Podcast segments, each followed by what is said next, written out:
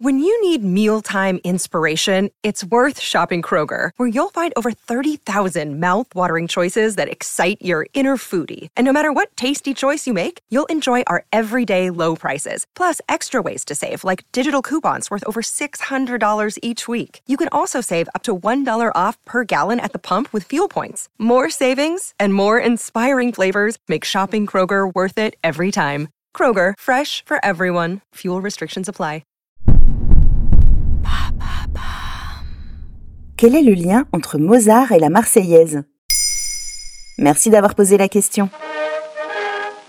Vous avez sans doute appris l'histoire de la Marseillaise sur les bancs de l'école. Mais vous doutiez-vous que la mélodie de notre hymne national n'était peut-être même pas française? Rafraîchissons-nous la mémoire. Comment cette chanson est-elle devenue l'hymne national de notre pays? Avril 1792.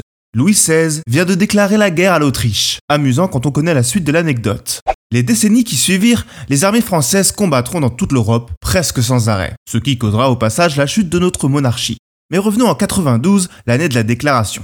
Un officier français, violoniste et poète à ses heures, nommé Rouget de Lille, alors en garnison à Strasbourg, aurait écrit et composé en une nuit un hymne qu'il dédie au maréchal de Lecner. Hymne qui sera repris par l'armée du Rhin, qu'il intitulera sobrement Chant de guerre.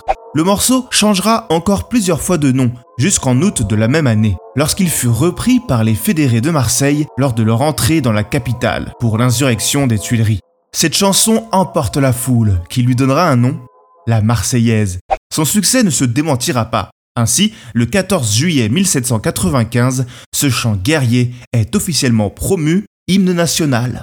Donc, c'est bel et bien un morceau français. Eh bien, pas totalement. Si les paroles ont bel et bien été écrites par Rouget de Lille, les spécialistes ont plus de doutes sur la mélodie qui l'accompagne. Certains d'entre eux ont relevé d'étranges ressemblances avec l'une des compositions d'un des plus grands génies de la musique savante, l'Autrichien, un comble, Mozart. En effet, écoutez le concerto pour piano et orchestre numéro 25 de décembre 1784, soit 8 ans plus tôt la Marseillaise.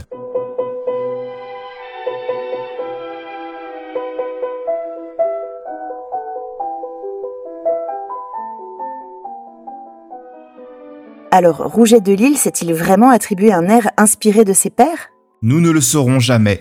Avant de tirer à boulet rouge sur Rouget de Lille, voici ce que François Beauclet, titulaire des grands orgues de Saint-Omer, précise en 2009. C'était une harmonie très en vogue à l'époque. Beaucoup d'airs populaires commencent par ce même intervalle. Ce motif musical, facile à retenir, a beaucoup titillé les compositeurs de l'époque. Pour preuve, on le retrouve au second acte de l'opéra de la flûte enchantée, sorti un an plus tôt ou même dans le thème et variations de Viotti, paru en 1781.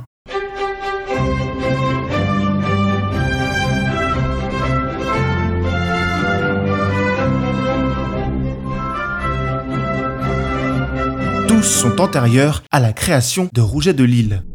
Il existe d'autres théories, dont une particulièrement troublante. Cette piste moins connue, ouverte à la fin du 19e siècle par un érudit, Arthur Lotte, conduit à un obscur maître de musique, Jean-Baptiste Grison, un musicien qui n'est pas passé à la postérité.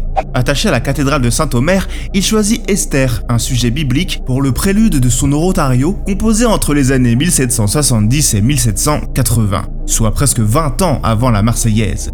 Pourtant, dans la marche d'Assuérus, une mélodie ressemble note pour note à notre hymne national. En écoutant la version à l'orgue de ce morceau, la ressemblance est stupéfiante.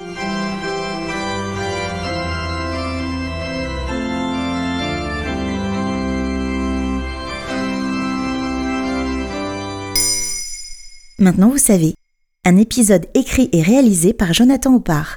Ce podcast est disponible sur toutes les plateformes audio. Et si cet épisode vous a plu, n'hésitez pas à laisser des commentaires ou des étoiles sur vos applis de podcast préférés.